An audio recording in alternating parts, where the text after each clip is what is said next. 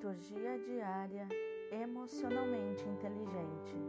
Aqui você encontra todas as leituras do dia e no final comentários sobre a inteligência emocional escondida em cada texto das Escrituras.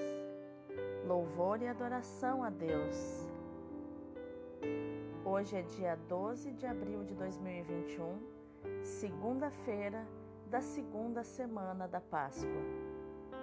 A leitura de hoje é Atos 4, do 23 ao 31.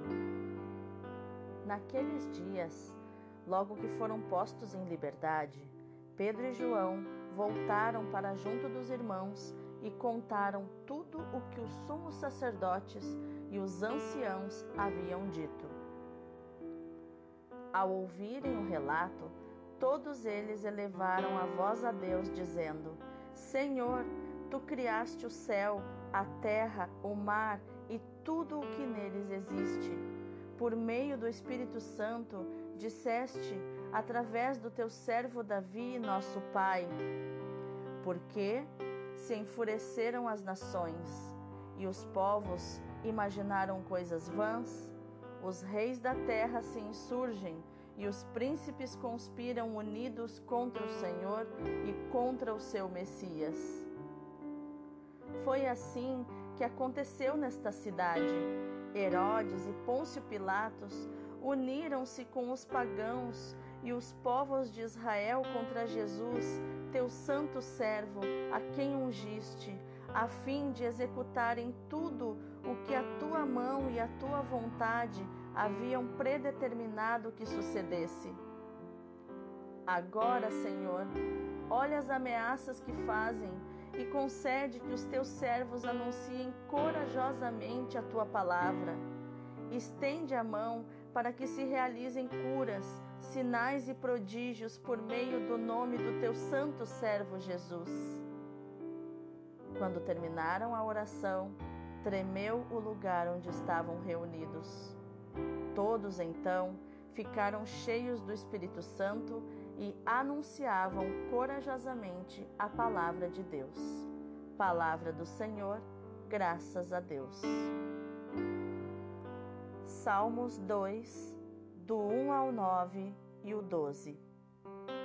Felizes hão de ser todos aqueles que põem sua esperança no Senhor por que os povos agitados se revoltam? Por que tramam as nações projetos vãos? Por que os reis de toda a terra se reúnem e conspiram os governos todos juntos contra o Deus onipotente e o seu ungido? Vamos quebrar suas correntes, dizem eles, e lançar longe de nós o seu domínio. Ri-se deles o que mora lá nos céus Zomba deles o Senhor onipotente. Ele então, em sua ira, os ameaça e em seu furor os faz tremer quando lhes diz: Fui eu mesmo que escolhi este meu rei e em Sião, meu monte santo, o consagrei. O decreto do Senhor promulgarei. Foi assim que me falou o Senhor Deus. Tu és meu filho, e eu hoje te gerei. Podes pedir-me, e em resposta eu te darei por tua herança os povos todos e as nações, e há de ser a terra inteira o teu domínio. Com cetro férreo haverás de dominá-los e quebrá-los como um vaso de argila. Felizes hão de ser todos aqueles que põem sua esperança no Senhor. O Evangelho é João 3, do 1 ao 8. Havia um chefe judaico, membro do grupo dos fariseus chamado Nicodemos, que foi ter com Jesus de noite e lhe disse: Rabi, sabemos que vieste como mestre da parte de Deus. De fato, ninguém pode realizar os sinais que tu fazes a não ser que Deus esteja com ele. Jesus respondeu: Em verdade, em verdade te digo: se alguém não nasce do alto, não pode ver o reino de Deus. Nicodemos disse: Como é que alguém pode nascer se já é velho? Poderá entrar outra vez no ventre de sua mãe? Jesus respondeu: Em verdade, em verdade te digo: se alguém não nasce da água e do espírito, não pode entrar no reino de Deus. Quem nasce da carne é carne, quem nasce do espírito é espírito. Não te admires por eu haver dito: Vós deveis nascer do alto. O vento sopra onde quer e tu podes ouvir o seu ruído, mas não sabes de onde vem nem para onde vai. Assim acontece a todo aquele que nasceu do Espírito. Palavra da salvação, glória a vós, Senhor. Então, qual a inteligência emocional escondida nos textos bíblicos?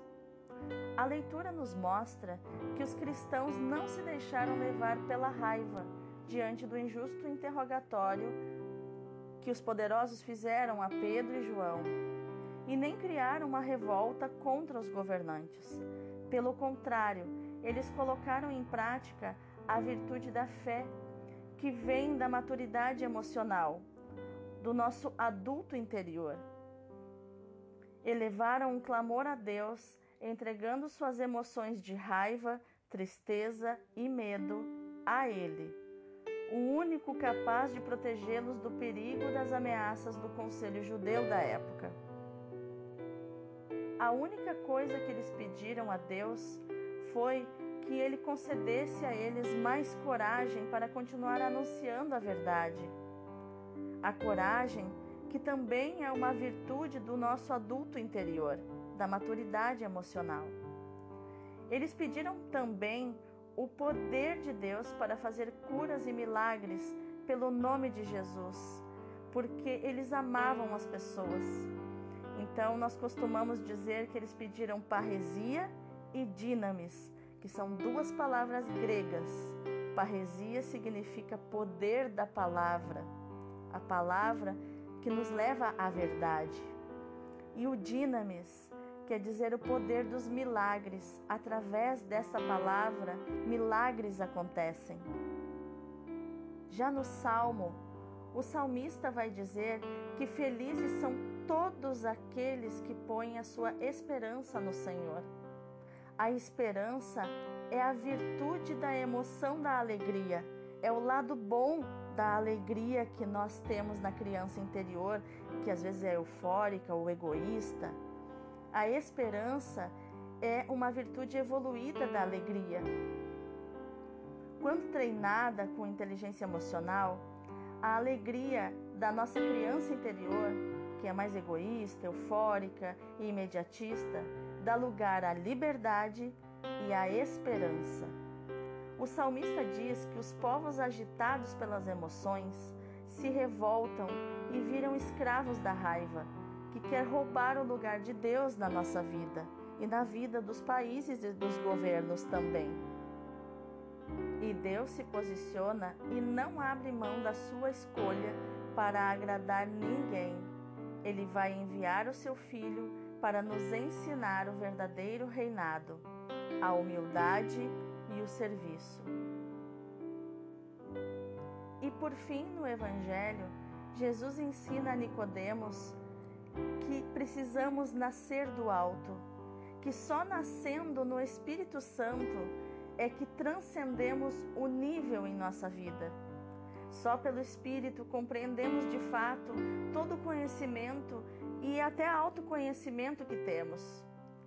E podemos entrar então na presença de Deus sabendo de fato quem somos diante dele, nem melhores nem piores do que realmente somos.